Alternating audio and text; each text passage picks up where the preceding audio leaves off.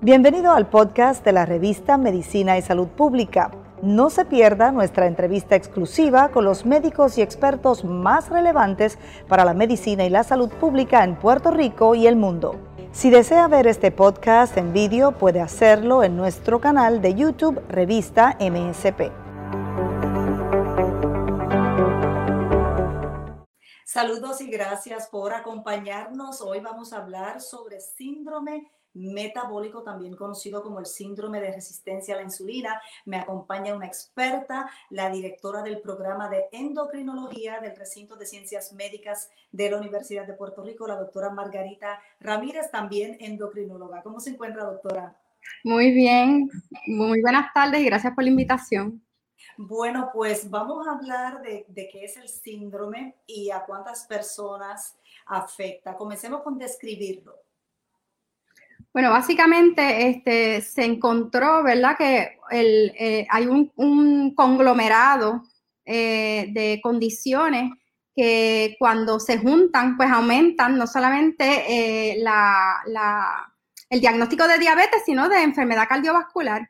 Y más o menos como para los 1988, el doctor Raven acuñó el término de síndrome X para describir este conglomerado, ¿verdad?, de condiciones que se asocian, este, más que nada a la, al, problema de obesidad que estamos teniendo, ¿verdad?, en, la, en las últimas décadas.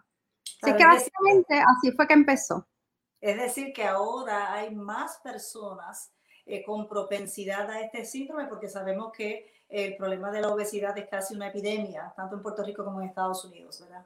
Exactamente. Y el sedentarismo y el sedentarismo. Pues, ¿cuáles son los factores de riesgo? Usted ya mencionó diabetes, eh, pero ¿cuáles son específicamente?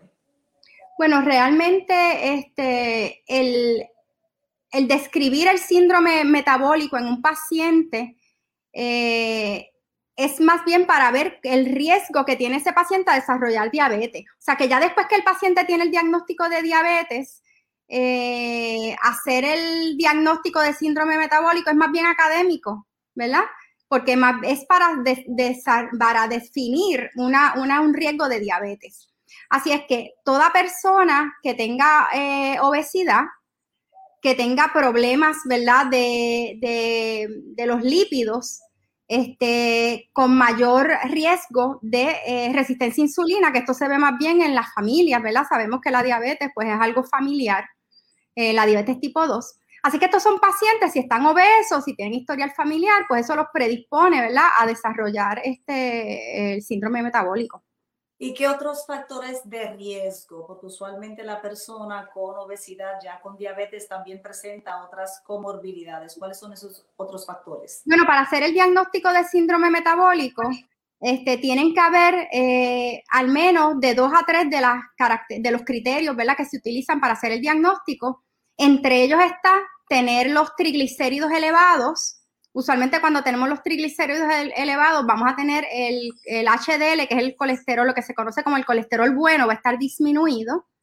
Este, vamos a tener también, dependiendo de, quién sea que formula los criterios, hay unas personas que utilizan la circunferencia de la cintura para determinar, ¿verdad? este, la obesidad eh, abdominal, que es la que realmente más se ve asociada a, estos problemas eh, cardiovasculares.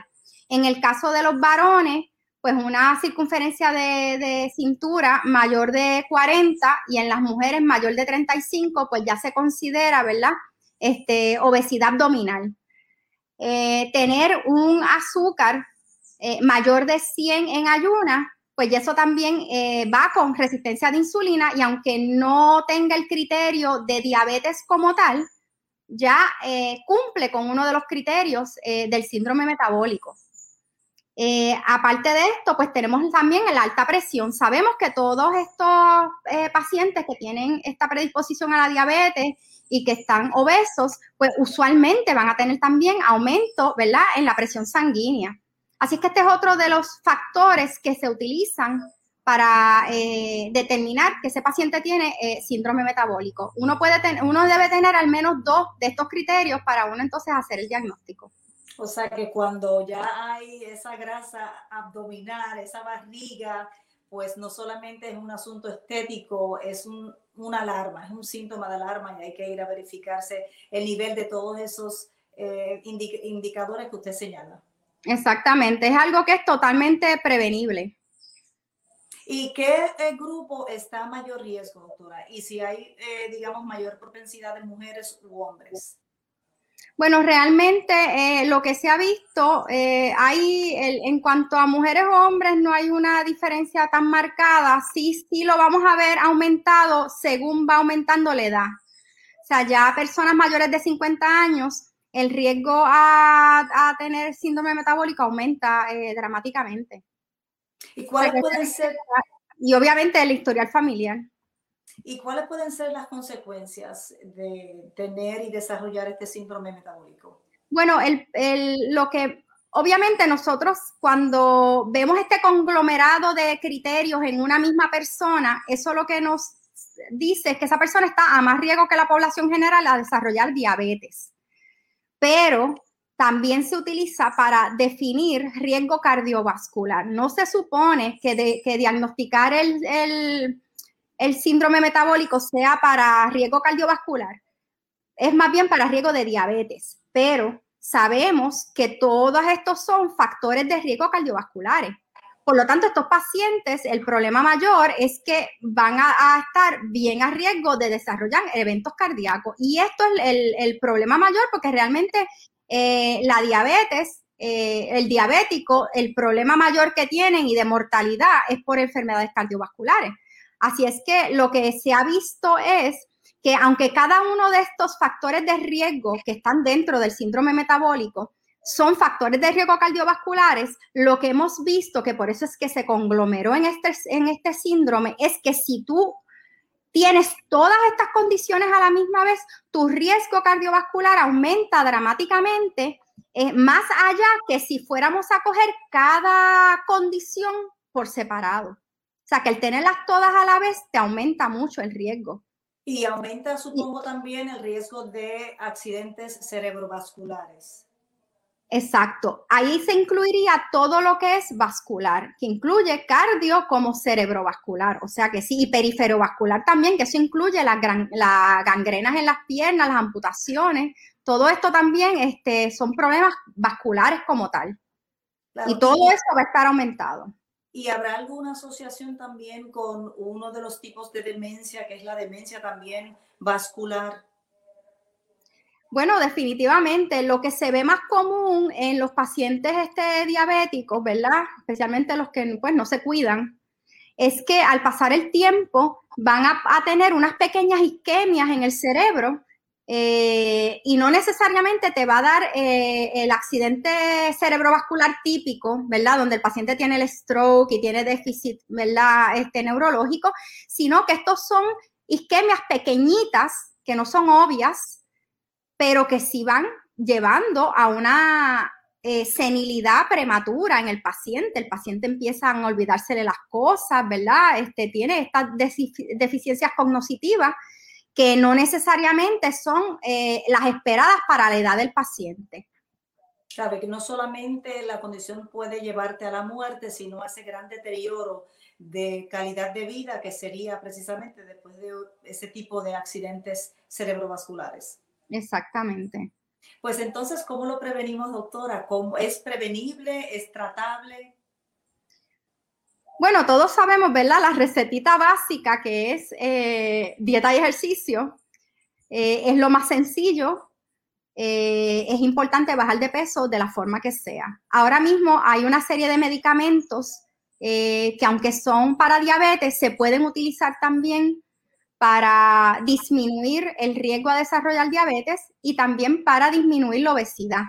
O sea que realmente estamos viendo una serie de herramientas, ¿verdad? De medicamentos que, se, que pueden ser utilizados en estos pacientes para ayudarlos a hacer estos cambios en sus hábitos de vida, porque es lo más importante. También es importante eh, evitar otros factores de riesgo como lo son el fumar, eh, es, importante, ¿verdad? Si un paciente, un paciente que tiene estos riesgos, si fuma, le triplica y muchas veces le, hace cinco veces mayor el riesgo de desarrollar este, problemas eh, vasculares. Así es que es importante que el paciente no fume, que haga ejercicio, que se mantenga en control su, su presión, este, muchas veces se le van todos los criterios que tenemos para, para diagnosticar síndrome metabólico. Yo he tenido pacientes que sencillamente con hacer lo que tienen que hacer, bajar de peso, hacer ejercicio, es suficiente para que dejen de tener el síndrome metabólico. O sea, que es algo que se puede revertir. Esas son buenas noticias, doctora, son buenas noticias, pero también sabemos que como nuestra población tiene esa, eh, hay una gran prevalencia de obesidad y además está una, es una población básicamente que está envejeciendo, quizás a un mayor ritmo incluso que el promedio en los Estados Unidos, eh, pues vamos a tener muchos casos, como cuán, qué por ciento de la población quizás en Puerto Rico pueda tener el síndrome metabólico.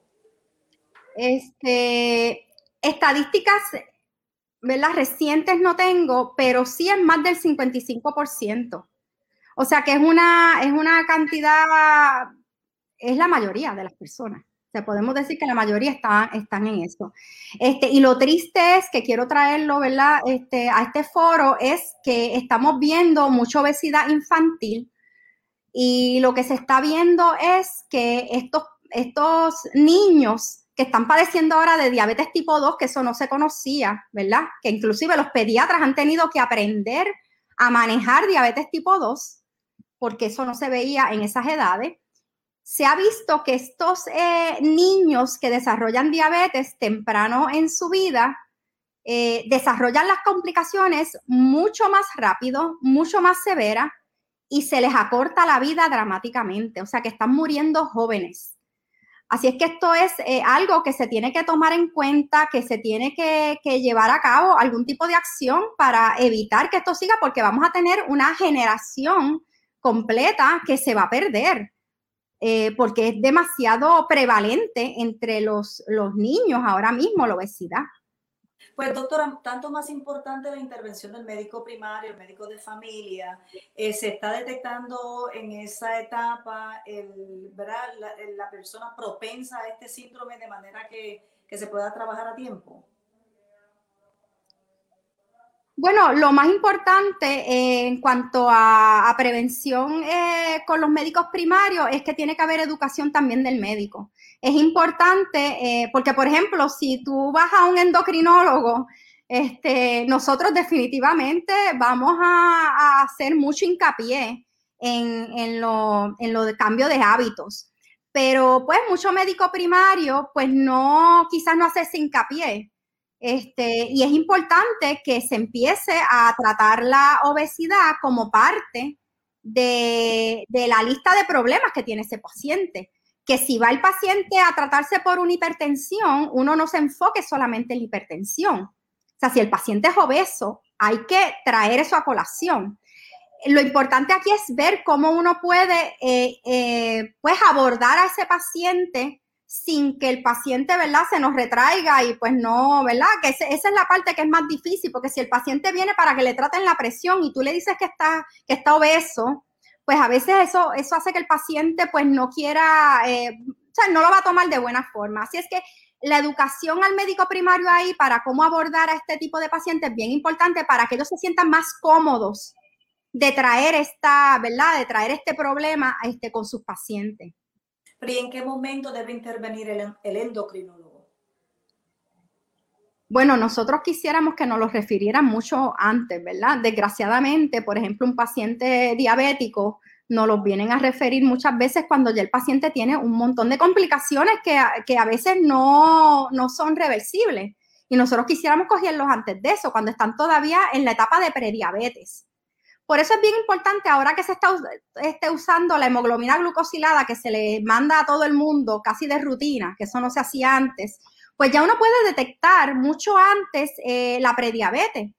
Así es que ese es el momento para que nos los envíen. Un paciente que está eh, obeso debe verse con un endocrinólogo, aunque todavía no tenga disturbios, ¿verdad? Este, en, sus azúcares. Eh, porque nosotros podemos hacer algo a tiempo. Y eso incluye, como dije, la población este, de, de los niños y adolescentes. Deben verse con un endocrinólogo este, desde temprano. Claro, y en caso de que el médico primario no haga ese referido, si el padre, madre, tutor está educada sobre el tema o educado, pues puede pedir y exigir que se refiera a un endocrinólogo. Pues ahí las escuelas tienen mucho que ver de que haya, ¿verdad?, profesionales en las escuelas que le midan la grasa a los niños, le, le hagan, ¿verdad?, su medida de índice corporal, este, que sean este, datos objetivos que ellos puedan utilizar para decir, mira, tu hijo se sale de esta norma, hay que intervenir de alguna forma. Yo creo que eso en las escuelas es bien importante, ¿verdad? Eh, porque desgraciadamente cuando en tu casa tu papá y tu mamá son obesos, es muy probable que los niños sean obesos y van a aprender ese tipo, ¿verdad?, de, comportamiento. Así es que esto es algo que hay que, que bregarlo en un foro más, este, ¿verdad?, de salud pública. Claro, y lo pueden ver también, ¿verdad? Como algo normal. Pregunto también, doctora, en la pandemia hay estudios que indican que las personas aumentaron un promedio de 20 libras. Significa que vamos a ver, producto de esta pandemia, también un problema, ¿verdad? Mayor de obesidad y por consiguiente quizás también de más casos de síndrome metabólico. Bueno, definitivamente yo lo he podido ver en mis clínicas, ¿verdad? Este, lo, bueno de cuando es un aumento en peso relativamente reciente es que usualmente ese es más fácil de que lo bajen más rápido. Y por lo, por lo menos en la experiencia que yo he tenido en estos primeros meses del año, es que todos esos pacientes que me han llegado con, eh, con ese aumento en peso están bien motivados a, a bajarlo porque saben que fue algo reciente. Así es que ahí es que uno tiene, ¿verdad?, que empujarlos un poquito y que vuelvan a caer en tiempo y a volver a los hábitos que tenían previamente. O sea que realmente, eh, por lo menos en, mi grupo de pacientes, he visto que sí han querido bajar rápidamente lo que ganaron durante la pandemia. Pues esas son buenas noticias y también el hecho de que sí se puede no solamente prevenir, se puede tratar para revertir la condición. Exactamente, hay, esperanza, hay esperanza. Pues doctora, para más información sobre este síndrome, yo sé que el recinto de ciencias médicas tiene también un gran programa educativo para la comunidad. ¿A dónde podemos referir a las personas interesadas? Bueno, este, nosotros tenemos en, la, en las clínicas de la Escuela de Medicina, eh, el, no sé si dar el teléfono. Sí, adelante. Y en el 787-758 7908 se puede sacar este cita. También tenemos eh, la sección de endocrinología. Nosotros tenemos un programa, como al ser un programa académico, se da mucha orientación al paciente. Tenemos educadoras en, diabetes, este, tenemos nutricionistas eh, y tenemos una serie de clínicas diferentes, ¿verdad? Para tratar todo tipo de condiciones este, de obesidad y de, y de, y de endocrinología. Eh, ahí se podrían comunicar al 787-777-3535, la extensión 5054 o 5053. Bueno, y el que no le dio tiempo de anotar, porque fue sin, ¿verdad? sin avisar, pues siempre puede volver a escuchar esta entrevista, compartirla también con aquellas personas que le pueda interesar y que además necesiten esta información. Así que muchísimas gracias, doctora Ramírez, por habernos acompañado y gracias al público también por estar acá y por seguirnos en todas las redes sociales bajo arroba revista MSP. Será hasta una próxima ocasión. Gracias, doctora. Buenas tardes. Bye.